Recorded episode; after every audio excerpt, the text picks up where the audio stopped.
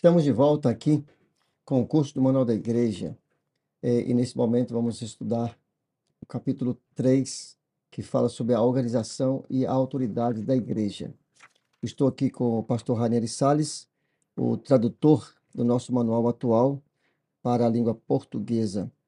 Eh, sobre o assunto do capítulo 3 do Manual da Igreja, eh, Ranieri, a autoridade e a organização da igreja. Alguns têm eh, receio de que a igreja organização, a igreja sistema, ela comprometa a espiritualidade eh, dos seus membros como corpo de Cristo.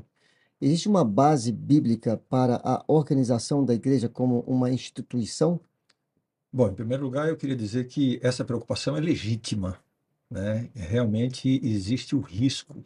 Eh, qualquer organização religiosa que se torna demasiadamente institucionalizada, existe o risco de se preocupar mais com a instituição do que com as pessoas. né? Então, há esse risco de você colocar a instituição acima das pessoas é, é um, é um risco que aqui eventualmente pode acontecer. No entanto, né, a organização da igreja institucionalizada, ela é imprescindível, né? Sem essa organização institucional, a igreja já teria perdido a sua unidade mundial, por exemplo. Eh, já teria perdido o seu foco e suas prioridades missionárias. É a organização, a instituição que possibilita a existência da igreja como um corpo mundial. né? E a sua pergunta diretamente, né, se existe uma base Uhum. bíblica para a organização, eu vou ler o que está aqui no, no capítulo 3, iniciando o capítulo, diz assim: Quando Deus chamou do Egito os filhos de Israel e os escolheu como seu povo peculiar, proveu-lhes um admirável sistema de organização para lhes governar a conduta em questões civis e religiosas. Então você vê que quando Deus escolheu seu povo, ele não deixou a mercê, né, que eles se virassem, que eles eh, tocassem as questões, enfim, da maneira como, como eles bem quisessem. Deus estabeleceu um princípio, né? Moisés, diz o texto aqui, Moisés desempenhava o papel de líder visível do povo, indicado pelo Senhor para administrar as leis em seu nome. Dos anciãos das tribos foi mais tarde escolhido um concílio de 70 para auxiliar Moisés nos negócios gerais da nação. Em seguida vinham os sacerdotes que consultavam o Senhor no santuário. Chefes ou príncipes governavam as tribos. Abaixo deles estavam chefes de milhares, chefes de cem, chefes de cinquenta, chefes de dez. E por último, oficiais que poderiam ser empregados no desempenho de seus eh, de deveres especiais. Isso aqui está no livro Patriarcas e Profetas. Então, é, somente para responder a, a sua pergunta de maneira bem clara, né? Existe uma base bíblica? Sim, existe. Deus organizou, organizou a sua, a sua igreja e, e é importante, imprescindível que haja essa organização, né? Essa hierarquia, essa, de, essa definição de funções. É, isso é imprescindível. Você já para- até respondeu uma outra questão, né? Qual a importância dessa organização, né? Porque, na verdade, eh, o problema não está na organização. O problema não está no sistema. O problema não está na instituição, se é, se é que há algum problema. Então, desde a igreja local, nós temos a sua organização, a sua autoridade. Então, o problema não está na igreja organizada. Então, nós temos que, como líder, desde a igreja local, um ancião, um secretário de igreja, um membro, né, da escola sabatina, é, um pastor distrital e até a organização superior, né, ela tem que cuidar de fazer o papel dela como líder, como pessoa, né? Sempre lembrando que é, o homem não foi feito por causa do sábado, mas o sábado por causa do homem. Isso se aplica a todas as instituições é, bíblicas, né? A igreja, ela não foi, é, as pessoas não foram feitas por causa da igreja, mas a igreja foi criada por causa das pessoas. Então, toda a organização da igreja, toda a sua es- estrutura institucional, hierárquica, desde a igreja local até os níveis superiores, tudo isso visa favorecer o crescimento espiritual das pessoas e o cumprimento da missão. né? Então, é, é esse o foco, que gente, essa visão, né? essa, essa maneira de ver que a gente tem, é, tem que ter a respeito da organização da igreja. Então, e desde que a igreja se organizou em 1863, sei que nós temos o nosso manual para a igreja toda, em todas as partes da terra, né, de todos os países do mundo, desde 1932, que nós temos o primeiro manual da igreja, eh, nós temos um governo eclesiástico, né? E qual que é o governo, ou qual que é a forma de governo que a nossa igreja, ela tem adotado desde a, desde a sua organização E desde o seu primeiro manual da igreja e até hoje, como que nós eh, usamos como forma de governo, como igreja adventista? É, o próprio manual de- define de forma clara na página 29, né? A forma de governo da Igreja Adventista do Sétimo Dia é representativa. né? então, todas as decisões ah, ah, tomadas pela igreja, os votos, são todos feitos de forma representativa. né? Cada membro da igreja tem participação na escolha dos seus líderes. Então, vamos dar um exemplo aqui. Nós temos na igreja o corpo que é a autoridade administrativa principal, que é a comissão diretiva da igreja. Né? Essa comissão diretiva da igreja foi nomeada pelos membros da igreja. Todos os membros da igreja tiveram participação em nomear esse núcleo administrativo, né, esse núcleo de liderança. Então, esse núcleo de liderança, que é a comissão diretiva da igreja, representa toda a igreja. Né? É, a, igreja somos- a igreja local nomeia os delegados para a- as assembleias da associação. Então, essas pessoas comparecem às assembleias da associação para nomear os oficiais da associação e estão ali representando a igreja local. A associação nomeia os delegados para escolher os oficiais das uniões. Né? Então, eles vão lá representando os membros da sua associação. Então, é essa forma representativa com que a igreja trabalha. Essa é a forma de governo da igreja. Isso é muito legal, muito legal saber disso. Agora, nós temos eh, também nesta organização adventista, não é, que é o nosso sistema de governo, sistema de instituição, eh, nós temos alguns níveis, não é? Tipo, não sei se seria correto dizer níveis hierárquicos, Sim, não é? Alguns até questionam, né, se tem hierarquia no céu, né? Quem é mais, quem é menos no céu, se todos somos iguais diante de Deus, né? Mas na nossa igreja nós temos os níveis de governo, níveis de, de organização, não é isso? Quantos, Claro. quantos níveis nós É. e como funcionam esses níveis? É, com relação à hierarquia, né, é, a gente não pode, não pode confundir aquela ideia da, da teologia medieval, da teologia tradicional, que estabeleceu uma hierarquia entre sacerdote e membro leigo, né? É, isso não é bíblico, isso não é bíblico. Então não existe essa, essa distinção de clero e leigo. É, não há teologia nisso. Agora, evidentemente, isso é claro na Bíblia, no Novo Testamento, que Deus estabeleceu ofícios na igreja e há uma hierarquia, né? De pastores, presbíteros, né? presbíteros anciãos, bispos, praticamente É definem pela natureza da função. pela natureza da função. Ok, Então, a pessoa não tem nenhuma superioridade aos demais, exato. mas a função deles tem um- uma, uma hierarquia. Né? E no sistema da igreja, da, na organização mundial da igreja, da igreja adventista, existem cinco categorias. É, Ou níveis de. é, não, eu diria assim, vamos entender bem aqui. Existem cinco categorias hierárquicas que se dividem em quatro níveis hierárquicos, Ah, ok. tá bom? Eu Uhum. vou explicar. O manual da Certo. igreja numera as cinco categorias. Quais são? A igreja local, então é o primeiro nível hierárquico, A base, é né? a base, né?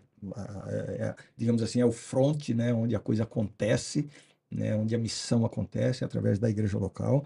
Um conjunto de igrejas locais numa região constituem uma associação ou missão. Eu vou chamar aqui de associação, podendo também ser uma missão. Uhum. né?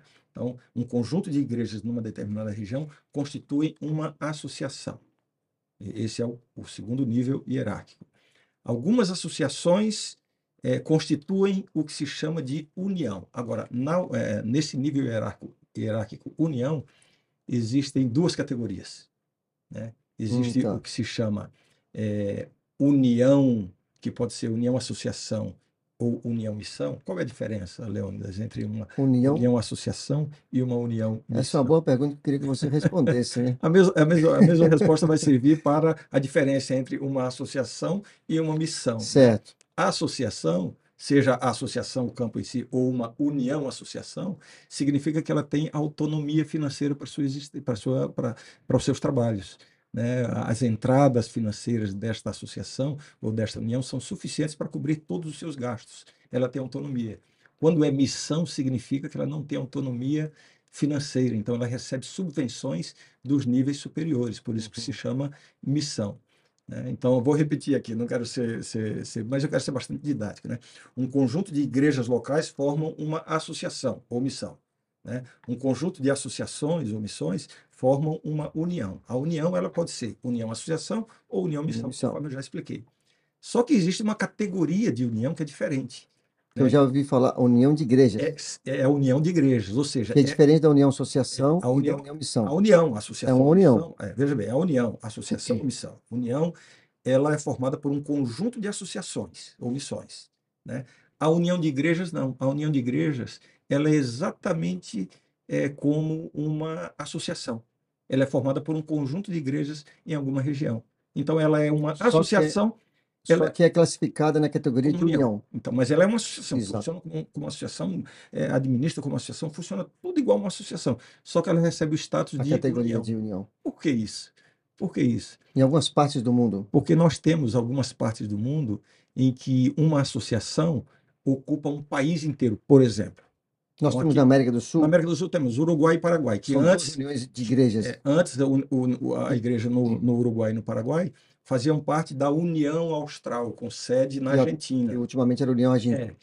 Então, quando tem as reuniões da Conferência Geral, os representantes da União, que está em Buenos Aires, é que representavam a igreja nesses três países na Conferência Geral. Mas você pensa assim, puxa vida, você tem a igreja num país inteiro, como é o caso do Uruguai e do Paraguai, que não tem um representante na Conferência Geral. Porque E essa União Argentina cuidava desses países todos. a União Austral antigamente, né? Austral, Austral. É, então se definiu o seguinte: como a igreja que ocupa um país inteiro, para que essa igreja tenha representação na Conferência Geral, então se deu o status de união, embora seja um campo só, né, que ocupe ali a- a- aquela região. A mesma coisa acontece, por exemplo, eu trabalhei recentemente na União Espanhola, né, é uma associação que, que administra a igreja no país inteiro, mas se não fosse união, não teria um representante na Conferência Geral. Quer dizer, a igreja no país inteiro não tem um representante na, na Conferência Geral.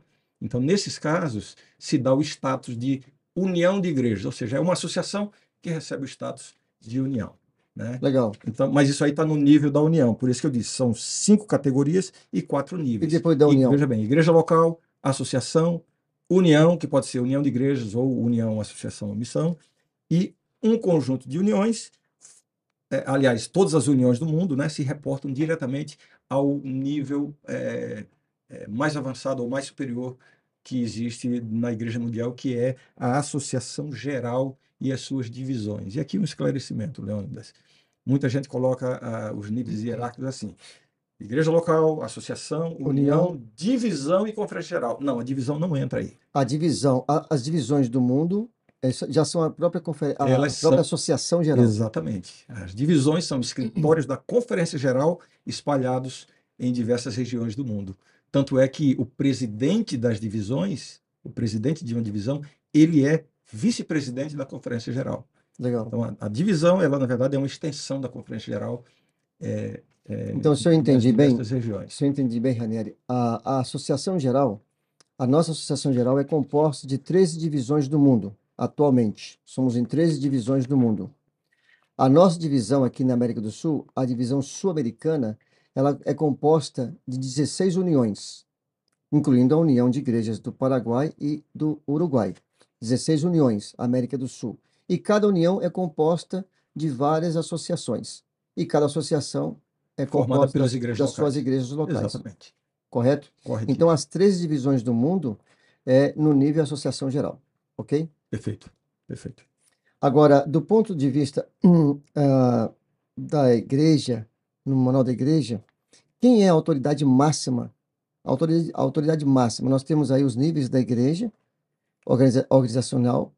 Quem é a autoridade máxima, de acordo com o nosso manual? Nessa estrutura hierárquica, eu acho que eu já mencionei aqui, né? Então, a, o nível superior de toda a organização é a Associação Geral, né? Com sede nos Estados Unidos. Eu vou ler aqui o, a- o- o parágrafo que diz assim: Na igreja de hoje, a Assembleia da Associação Geral, bem como sua comissão diretiva no intervalo entre as, assembleias, entre as assembleias, é a mais elevada autoridade eclesiástica na administração da igreja, né?